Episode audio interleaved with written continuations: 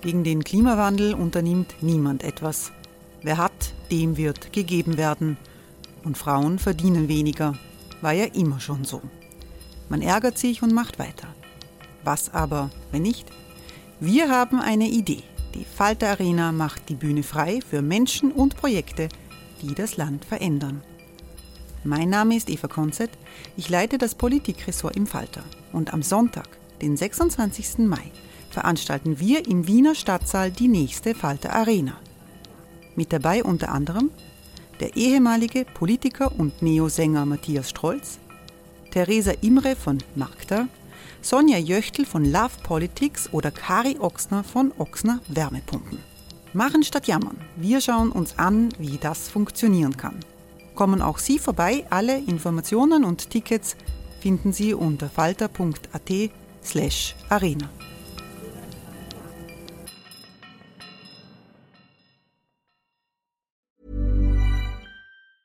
Hey, it's Ryan Reynolds, and I'm here with Keith, co star of my upcoming film, If, only in theaters, May 17th. Do you want to tell people the big news? All right, I'll do it. Sign up now and you'll get unlimited for $15 a month in six months of Paramount Plus Essential Plan on us. Mintmobile.com slash switch. Upfront payment of $45 equivalent to $15 per month. Unlimited over 40 gigabytes per month. Face lower speeds. Videos at 480p. Active Mint customers by 531.24 get six months of Paramount Plus Essential Plan. Auto renews after six months. Offer ends May 31st, 2024. Separate Paramount Plus registration required. Terms and conditions apply if rated PG.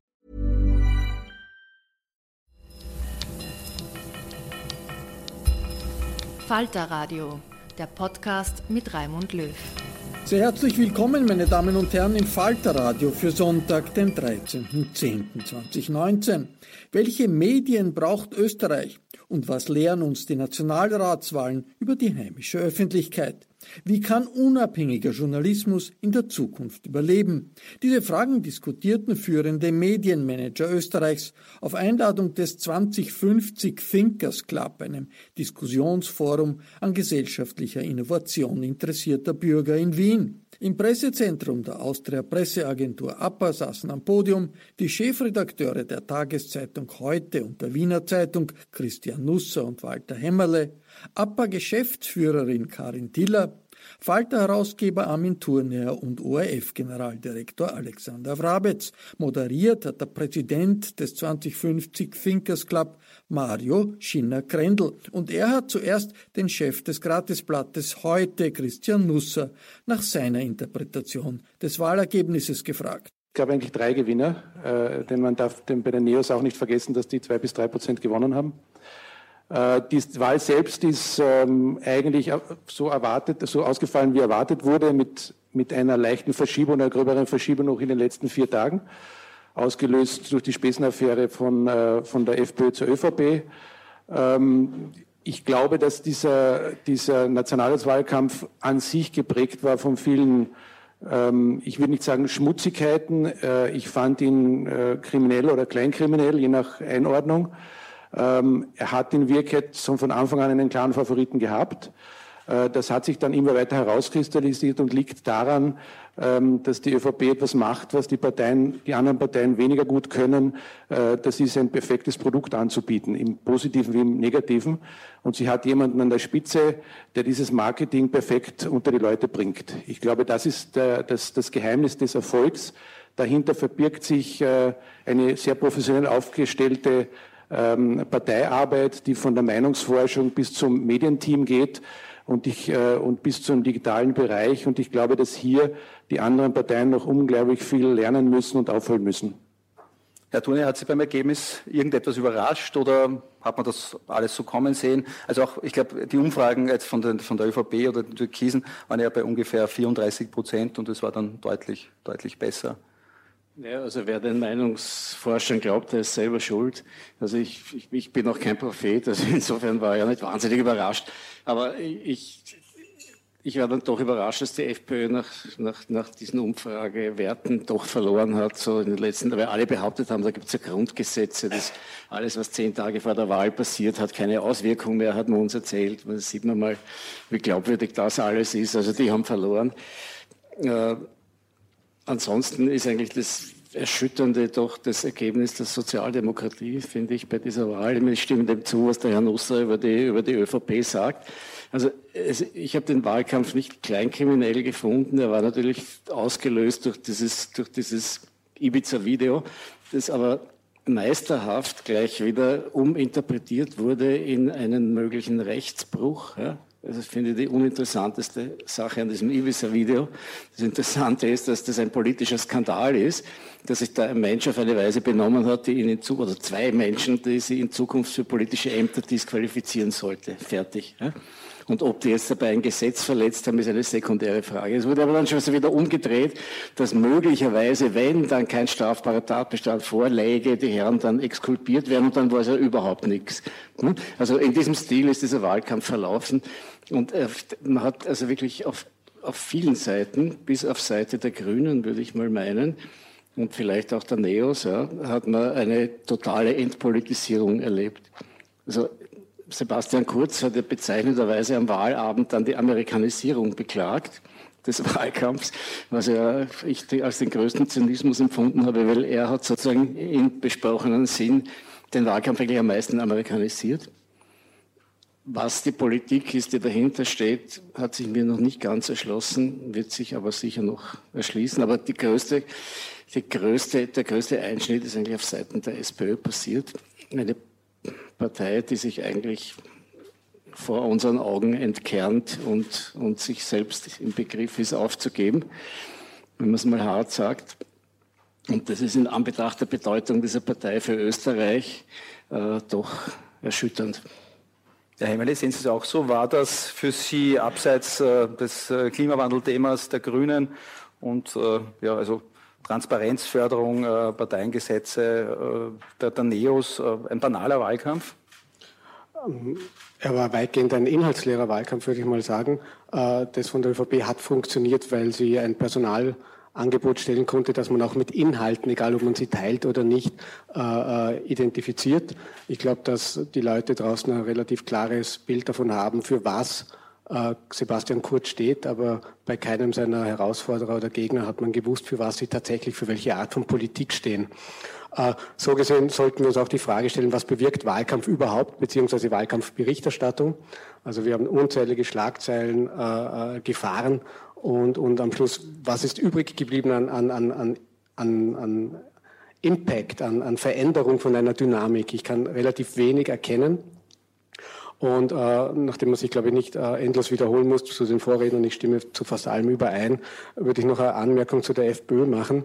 Äh, ich sehe die Niederlage der FPÖ sehr relativ. Ich glaube, die Partei kann sich sehr entspannt zurücklehnen angesichts des Umstandes, dass sie jetzt bei 16, 17 Prozent liegen nach diesem Supergau und äh, zwar etliche Stimmen an die ÖVP verloren haben, aber genauso viele quasi ins Lager der Nichtwähler gegangen sind. Und diese Wähler äh, sind jederzeit für die FPÖ wieder zurückzuholen. Das heißt, wenn ich die Nichtwähler hinzurechne, bin ich dann doch wieder bei den 20 Prozent. Eine Partei mit 20 Prozent nach dieser Performance, äh, Hut ab. Jetzt kommen möglicherweise äh, schöne Jahre der Opposition für diese Partei wieder. Wenn diese Partei etwas kann, dann ist es Opposition. Das ist in ihrer politischen DNA drinnen. Äh, von dem her, sie hat auch ein, egal ob man es mag oder nicht, ein funktionierendes Personalangebot mit Hofer und Kickel. Sie hat ein Themenbouquet, äh, das stabil und, und präsent ist mit Migration, mit Anti-Establishment, Wut gegen die da oben äh, und, und, und, und, und. Das heißt, die Partei äh, mit Namen FPÖ kann sehr, sehr entspannt der Zukunft entgegenblicken.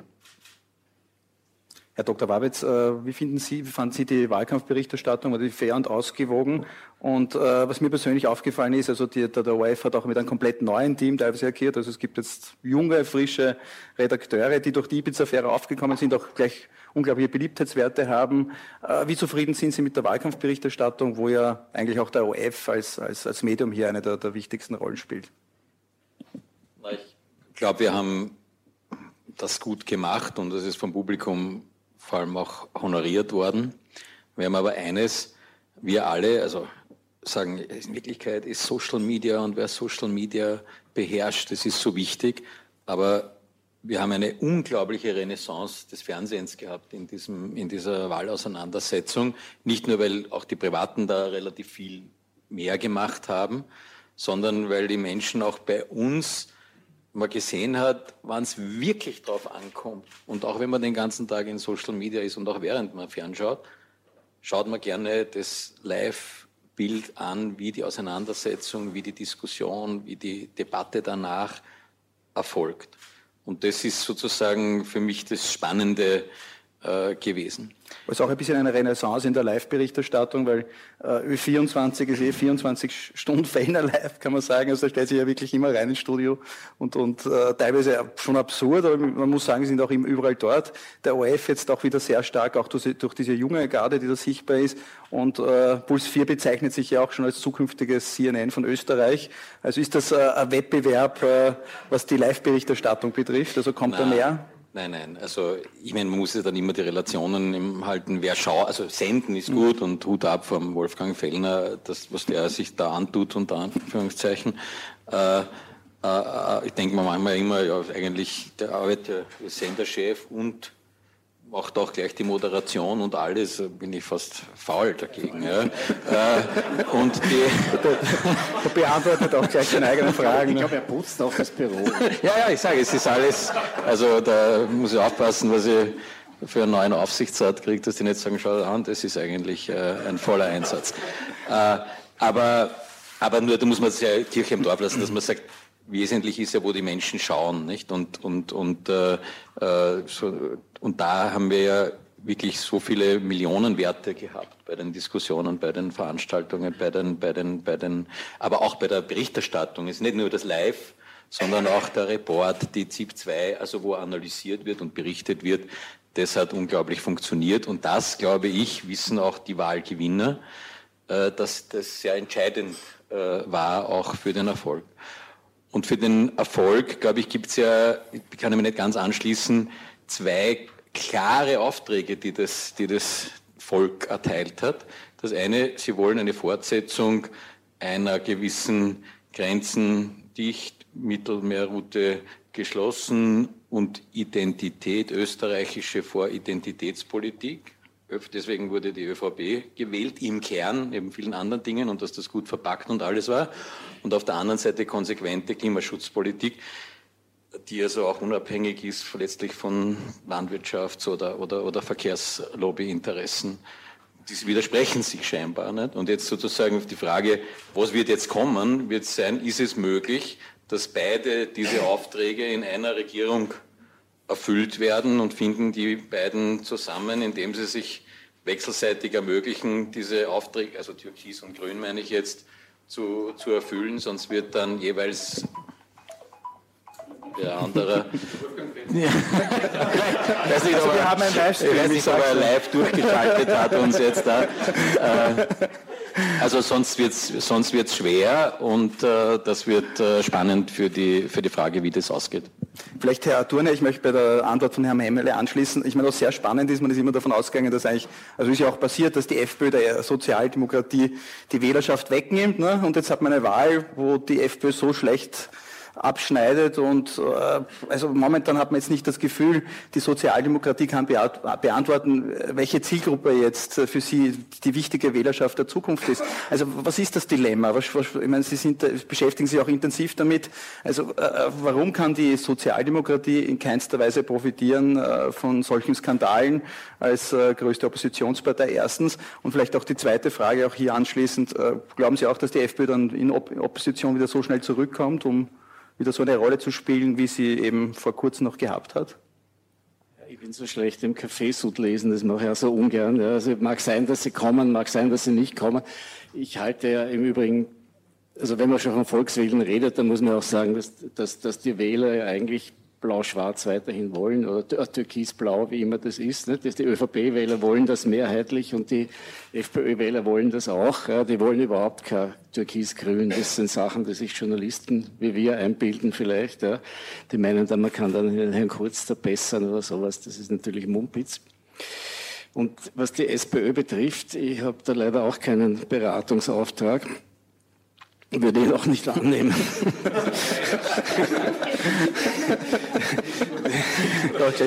würde ihn auch nicht annehmen. Es ist, äh, äh, es wird ja immer gesagt, man weiß nicht, wofür die Partei steht, und man kennt ja diese Phrasen alle und, und, und die Richtung stimmt ja trotzdem irgendwie. Ich glaube, die Entkernung des Politischen ist dort halt besonders krass. Man, man, man hat es am Führungspersonal der letzten Jahrzehnte gesehen. Das, sind, das waren mehrheitlich Kapitalversteher oder solche, die sich als solche gefühlt haben. Aber das waren nicht die, die Vertreter einer wie auch immer Partei der arbeitenden Menschen in, in, einer, in einer, modernen Gesellschaft, ja, die sozusagen in Verteilungsfragen, in sozialen, die, die, auch ein Konzept eines modernen Sozialstaats haben, die nicht immer nur in der Defensive sind, wenn man ihnen was wegnehmen will, was ja ununterbrochen passiert, die nicht sozusagen dem neoliberalen Freiheitsfetisch irgendwas entgegensetzen können, ja, was attraktiv ist.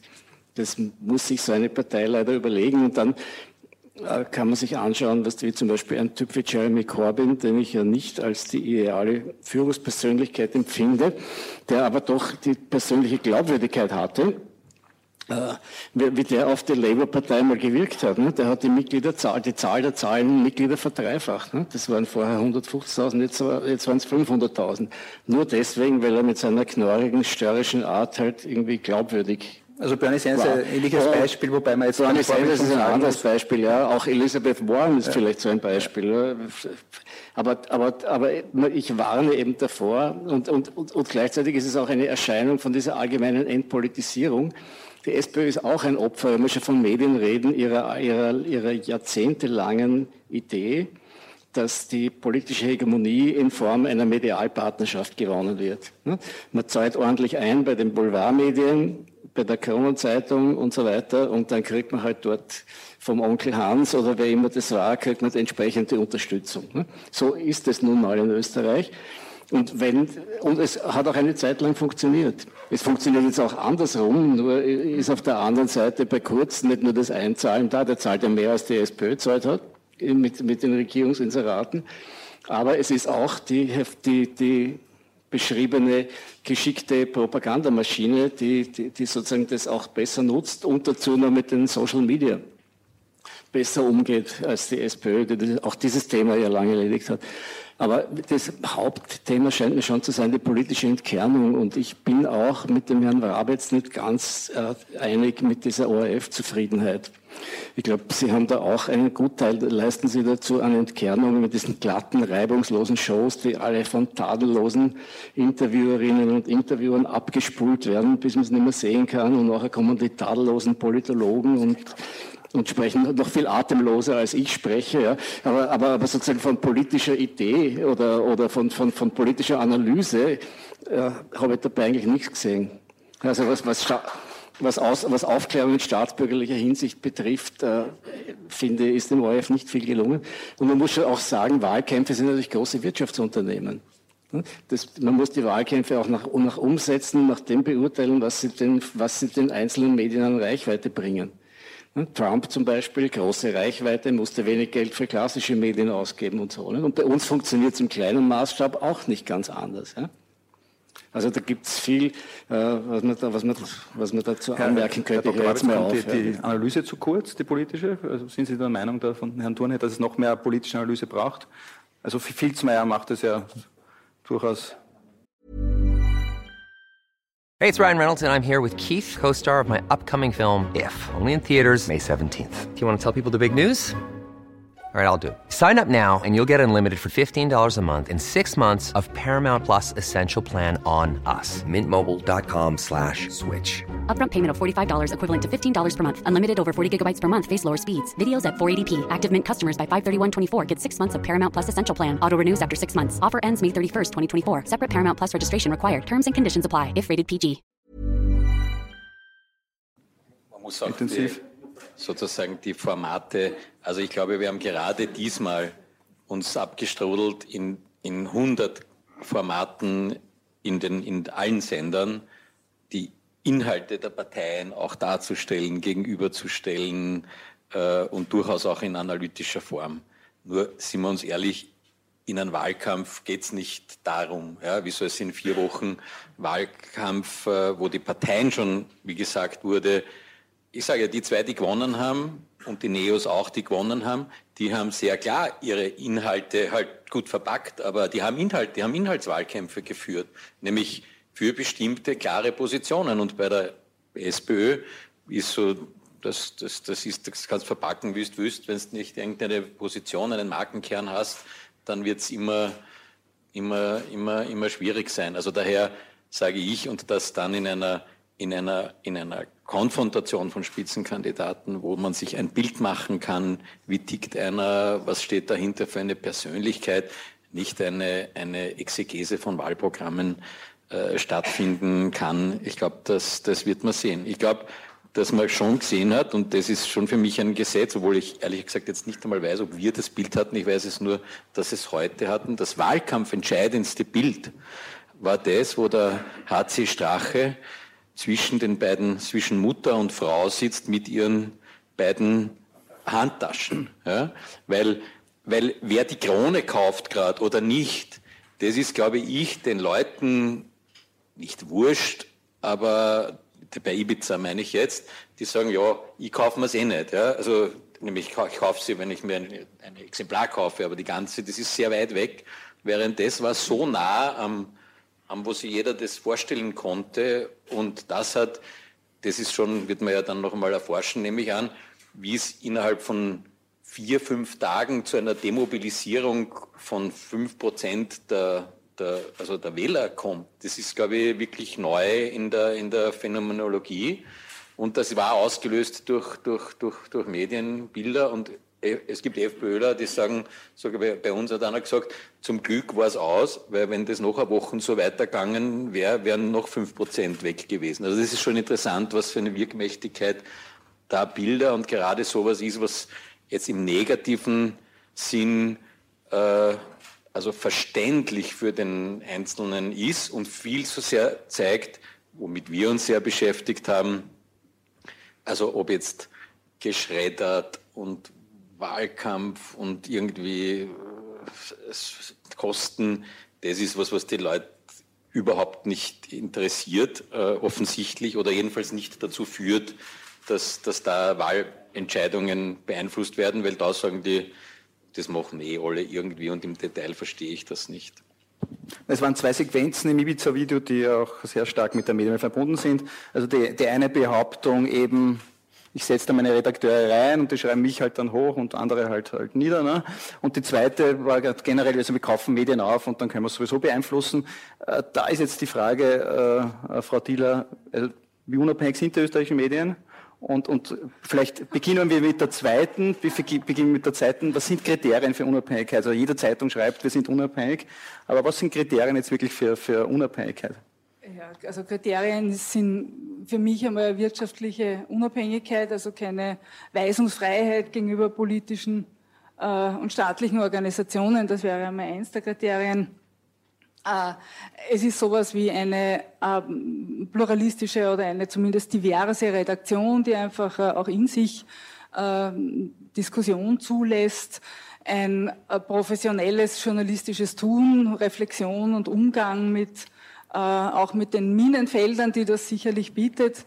Und ähm, letztlich natürlich äh, braucht es trotzdem eine Mann- und Frauschaft mit Rückgrat und Kampfgeist, die sich auch verwehrt, weil es ist, glaube ich, eine Illusion zu denken, dass es die Begehrlichkeiten in Richtung Medien nicht gibt. Und wenn es sie einmal nicht mehr gibt, dann müssen wir uns überlegen, äh, was mit unserer Rolle passiert ist, weil dann interessiert man sich nicht mehr für uns. Aber solange man das tut, wird man auch versuchen, äh, eine Berichterstattung im, ähm, in irgendeiner Form auch zu zumindest zu, zu beeinflussen, zu steuern, zu was auch immer man eben damit äh, erreichen möchte. Und ich denke, das ist einfach ein, das ist eine Grundbedingung des Medienmachens und sich dagegen zu wehren und sich nach Möglichkeit eben auch wehren zu können, weil man wirtschaftlich in der Lage ist, äh, ist ein ist eines der ganz wesentlichen Kriterien. Und das, dort wird auch der Ansatzpunkt sein. Aber Herr Thurne, haben wir da ein Problem? Sie haben ja früher immer dieses bekannte Cetrum Censo gemacht äh, zur österreichischen Medienlandschaft. Also Cetrum Censo, das äh,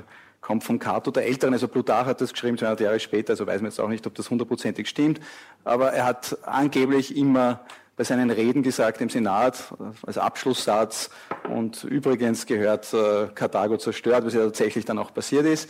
Und, und äh, Sie haben das im Falter auch äh, lange Zeit verwendet als Synonym für die österreichische Medienlandschaft. Also sehen Sie da viel Verbesserungspotenzial? Braucht es da vielleicht ein neues Ceterum Senso? Gibt es da Missstände, die wir jetzt aufgrund des Ibiza-Videos vielleicht jetzt in nächster Zeit auch angehen sollten, auch vielleicht die nächste Bundesregierung oder auch in Form einer Gesetzgebung? Also ich habe das nur, nur für die jüngeren Menschen. Ich habe das seinerzeit, äh, nachdem der alte Herausgeber der Kronenzeitung mittlerweile verstorben, Hans Dichand, das Pseudonym Cato gerne geführt hat, habe ich mir gedacht, na, dem fällt was, dem fällt der letzte Satz, der berühmte, den spendiere ich ihm. Und den habe ich ihm deswegen spendiert, weil äh, der Konzern, in dem die Kronenzeitung angesiedelt war und, und ist noch, ja, nämlich die Media Print, ein Oligopol war, an dem sich dann nachher noch die Magazine Profil Trend, dann auch News und so angegliedert haben. Das war sozusagen ein, ein das wäre schon damals, also der Zusammenschluss von Kurier und Kronenzeitung wäre damals schon 1988, äh, als er passiert ist, nach jedem europäischen oder fast jedem europäischen Kartellrecht untersagt worden. In Österreich ist er halt genehmigt worden und deswegen kam es zu diesem Satz. Ne? Ich habe den Satz aufgegeben, weil er mir selber auf die Nerven ging. 20 Jahre lang habe ich ihn hingeschrieben und die Leute haben nichts mehr gelesen von mir, sondern nur geschaut, ob der letzte Satz noch da steht. Ich habe gedacht, na, das ist, geht nicht, also weg mit ihm. Erstens und zweitens ist es so, dass tatsächlich die äh, Monopole auf dem Printmarkt äh, oder auf dem lokalen österreichischen, regionalen österreichischen Medienmarkt nicht mehr die Bedrohung oder die, das Hauptproblem äh, der Medien darstellen, sondern da geht es eigentlich um die digitale Sphäre, um die wir sicher noch reden werden. Äh, da gibt es jetzt ganz andere Frontstellungen.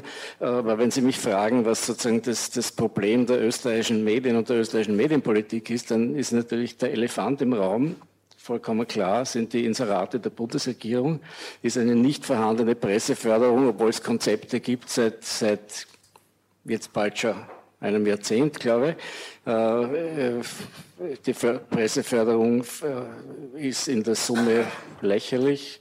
Äh, das sind die 15 Millionen verglichen mit den fast 200, die so freihändig vergeben werden nach Gutsherrenart, also alle ganz frei, freihändig, sondern auch wiederum nach Kriterien, dass die stärksten Medien also mit dem besten 1000 Kontakte-Preis sozusagen bevorzugt werden sollen, was völlig der Idee einer Medienförderung widerspricht, weil Medienförderung soll Qualität fördern und soll Marktausgleich machen.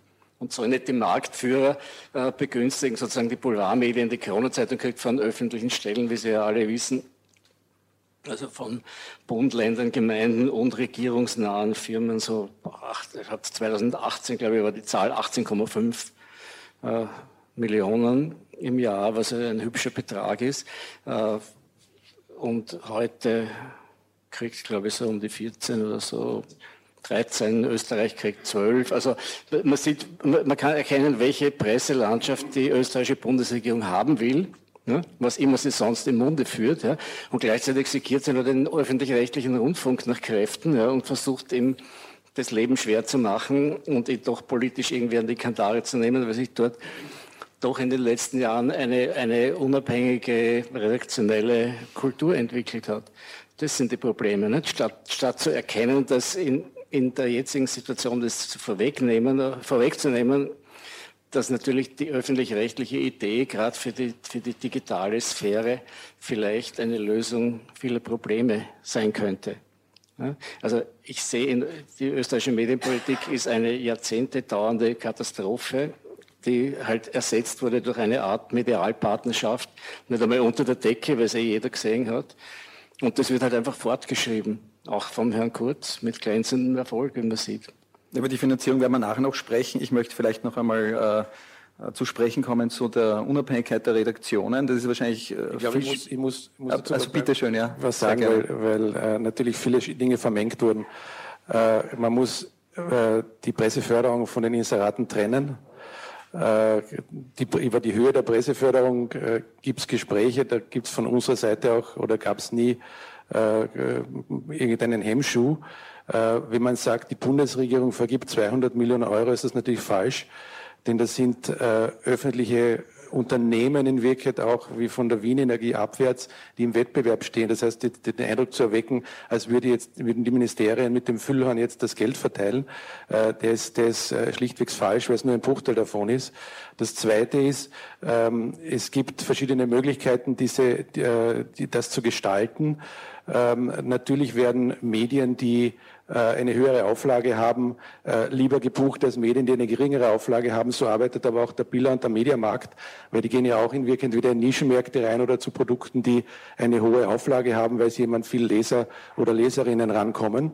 Ähm, es ist relativ äh, schlicht. Man kann, man kann mit diesen 180 Millionen, glaube ich, waren es 2018, ähm, Verfahren, dass man sagt, man halbiert das, man, man, man äh, gibt 50, 100 äh, Millionen weg, man setzt es auf Null. Äh, die Konsequenz ist relativ klar, dann verschwinden innerhalb von 24 Monaten, würde ich sagen, die Hälfte der österreichischen Tageszeitungen und der komplette Printmarkt. Ähm, man kann natürlich auch hergehen und kann sagen, äh, man regelt das über die Presseförderung, was, was durchaus legitim ist.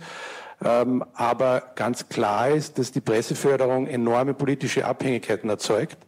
Denn äh, es müssen ja Kriterien festgelegt werden, wie diese Presseförderung vergeben wird. Und wenn man einmal hat die, die, die, das Kriterium zum Beispiel äh, Frauen in Führungspositionen oder ähm, Zahl der Korrespondenten oder Mitglied beim Presserat, ähm, dann werden alle jubeln und dann sagen, das ist toll. Dann haben wir eine neue Bundesregierung und die hat vielleicht in den Kriterien dann Heimatschutz oder Bekenntnis zu äh, Außengrenzen und dann wird, wird derselbe Personenkreis sagen, dann muss man mit, die, die darf man jetzt äh, nicht mehr fördern, aber diese Kriterien erfüllen wir weniger. Das heißt ganz klar, wenn man, wenn man ähm, hohe Förderung macht, dann erzeugt man enorme politische Abhängigkeit.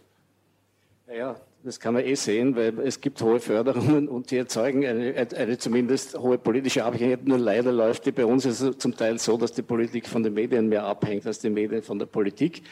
Diese Verflechtung ist auf jeden Fall von übel und gehört, und gehört in, einer Demo, in einer Demokratie, die auf sich hält, durch ein transparentes Verhältnis ersetzt. Man kann die Kriterien festlegen, die kann man öffentlich diskutieren und die können dann auch so gestaltet werden, dass nicht jede Regierung die umwerfen kann. So etwas kann man dann im Verfassungsrang festlegen. Weil Sie gesagt haben, die Printlandschaft verschwindet. Ich darf darauf hinweisen, dass der Falter von dieser Regierung als unfreundliches oder Feindmedium betrachtet wird und dass die uns deswegen die Regierungsinserate gestrichen haben. Ja, also wir haben von der Regierung in diesen, in diesen zwei Jahren jeweils so 0 bis 5.000 Euro bekommen. Nicht, aber natürlich sind gestrichen worden, da gebe ich Ihnen recht, die Inserate von, äh, von, von Firmen im öffentlichen Eigentum. Ja?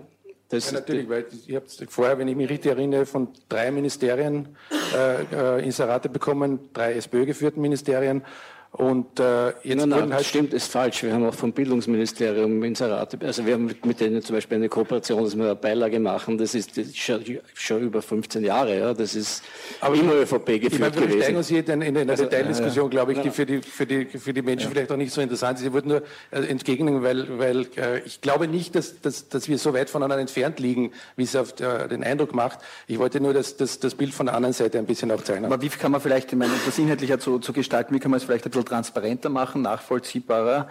Äh, also im Grunde genommen aus meiner Sicht ist ja ist wurscht, ob das jetzt äh, Parteiförderungstopf ist oder Inserate ist, dort wo Leute regieren und, und Gelder haben, können sie entsprechend zuweisen. Ne?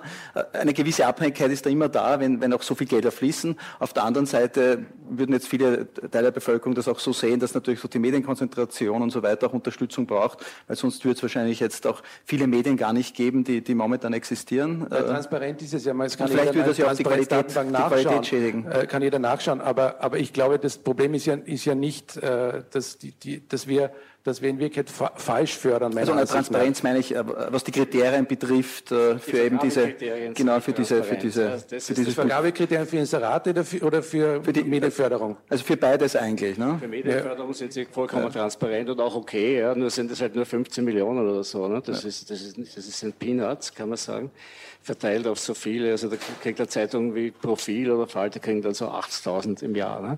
Aber es geht doch um die, um die Frage, so, so, muss eine Medienpolitik nicht Kriterien aufstellen für sich, äh, dass sie den Markt ausgleichen will, dass sie den Markt zuwider steuern will, dass sie, dass sie gerade die kommerziell stärksten Medien strukturell bevorzugt, ist verrückt. Sie müsste, müsste sagen, welche Art von Medien wollen wir? Und es gibt ja zum Beispiel von Publizistik Professor Haas, der hat ein Konzept gemacht vor Jahren, dass eben mediale Qualität zu bevorzugen ist, nicht nur in Print, sondern in allen Medienzuständen. In Wahrheit geht es ja, nicht ja nicht um das abstrakte Qualität-Ding, sondern es geht um ein, um ein journalistisches Prinzip, das, das gefördert werden muss, um sozusagen Medien zu haben, die für eine Demokratie sinnvoll sind. Warum soll man die fördern? Damit sie zur Öffentlichkeit beitragen, das heißt, dass sie öffentliche Entscheidungen transparent nachvollziehbar machen und dass sie den Leuten helfen, diese Entscheidungen auch vernünftig informiert mittreffen zu können. Dafür gibt es Medien. Und Medien, die das tun, sollen mehr gefördert werden als andere, die das nicht tun, die vielleicht aufhetzen nur, die vielleicht nicht aufklären, sondern das Gegenteil von Aufklärung machen, die vielleicht nur Kohle im Hinterkopf haben. Ja. Aber das ist ja dann auch eine Frage der Bewertung. Ne? Also wer bewertet das dann? Ja, das, nach, das ist eben nicht, an, dieser, an dieser Frage genau scheitert weil das erfordert einen gewissen Mut. Weil wir haben auch eine gewisse Polarisierung der also- Gesellschaft, also, also nur ganz kurz. Ich also, sehe ich sehe es kommen, ja, Entschuldige, ich ja, sehe es kommen, dass diese Frage eines Tages umgangen wird mit einem Algorithmus. Das wird dann der österreichische Medienförderungsalgorithmus und der wird so gestaltet sein, dass er in der Karibik angesiedelt ist, intransparent und am meisten Geld kriegen Krone heute und Österreich, das wird am Ende rauskommen. Man könnte ihn aber auch so gestalten, dass seine Kriterien transparent sind, dass jeder sehen kann, welche Art von Berichterstattung, Auslandskorrespondenten, Frauen in Führungspositionen, da kriegt Eva Dichand einen Sonderpunkt, da können wir, äh, wir können Korrespondenten, wir können den Anteil des Förders, da fallen mir hunderttausend Sachen ein, wir können sprachliche Gestaltung. Das kann man in einem Algorithmus transparent gestalten. Oder es wäre noch viel einfacher, den Mut zu haben, als Politiker einfach zu sagen, wir wollen das so. Das wäre das simpel, aber so simpel wollen wir es ja nicht. Das, das wollen, so weit wollen wir nicht Wie sehen Sie das? Ah ja, ich denke, ein Aspekt kommt nur ein bisschen zu kurz. Das Thema war ja nicht so groß, solange das Geschäftsmodell der Medien intakt war. Also bevor die gesamte Werbung abgeflossen ist auf internationale Plattformen, äh, bevor man eben sich online zu, zu weitgehenden Gratismodellen entschlossen hat oder vielleicht auch entschließen musste. Und ich denke, es wäre auch ein Aspekt, dass man äh, von Seiten der Politik auch da einen, einen, gewissen Gleichstand herstellt. Und also es wäre vielleicht schon geholfen, wenn nicht Millionen Euro der Parteienwerbung äh, in die internationalen Plattformen fließen würden. Also vielleicht wäre auch das schon ein Anfang, dass man hier also wieder die österreichischen Medien eher bedient und bedenkt. Weil ich finde das auch als Signal äh, nicht ganz unproblematisch, dass sich also die halbe Politik und äh, in, in, einem besonderen Ausmaß in den, in den sozialen Medien wiederfindet. Ich hätte vor einigen Jahren so nicht, ja nicht argumentiert. Auch, das hat ja auch mit Mediennutzungsverhalten aber, zu tun. Ne? Ja, natürlich. Ich sage, ich hätte vor einigen Jahren nicht so argumentiert, aber so wie sich das jetzt darstellt in den letzten Jahren, erscheint mir, dass uns daraus für unsere Demokratie und für unsere, auch für unsere Informiertheit nichts Gutes erwachsen ist. Das war der erste Teil einer Podiumsdiskussion zur Frage, welche Medien braucht Österreich, die auf Einladung des 2050 Thinkers Club am 3. Oktober im Pressezentrum der APA geführt wurde. Die Diskussion hat Mario Schinner-Grendel geleitet. Teilnehmerinnen und Teilnehmer waren Walter Hämmerle von der Wiener Zeitung, Christian Nusser von heute, APA-Geschäftsführerin Karin Tiller, ORF-Generaldirektor Alexander Wrabetz und Falter-Herausgeber Armin Thurnherr. Ich bedanke mich, dass der 2050 Thinkers Club uns diese Diskussion zur Übertragung im Falter Podcast überlassen hat. Es folgt gleich der zweite Teil der heutigen Episode, in der die Teilnehmer am Podium in die Details gehen und über staatliche Förderung für die Medien, die Rolle von Oligarchen und die Bedeutung medialer Selbstkritik sprechen. Die Signation für diesen Podcast stammt von Ursula Winterauer. Anna Goldenberg verantwortet die Technik. Ich hoffe, Sie sind auch am zweiten Teil interessiert und verabschiede mich nur kurz.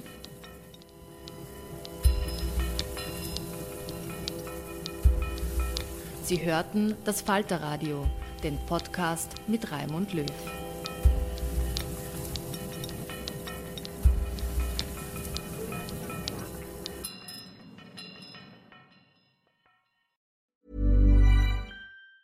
Even on a budget Quality is non-negotiable. That's why Quince is the place to score high-end essentials at 50 to 80% less than similar brands. Get your hands on buttery soft cashmere sweaters from just 60 bucks, Italian leather jackets, and so much more.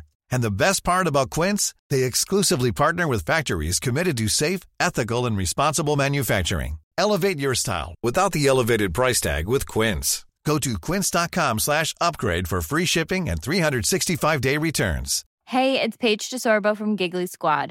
High quality fashion without the price tag. Say hello to Quince. I'm snagging high-end essentials like cozy cashmere sweaters, sleek leather jackets, fine jewelry, and so much more. With Quince being 50 to 80% less than similar brands. And they partner with factories that prioritize safe, ethical, and responsible manufacturing. I love that. Luxury quality within reach. Go to quince.com slash style to get free shipping and 365 day returns on your next order. Quince.com slash style.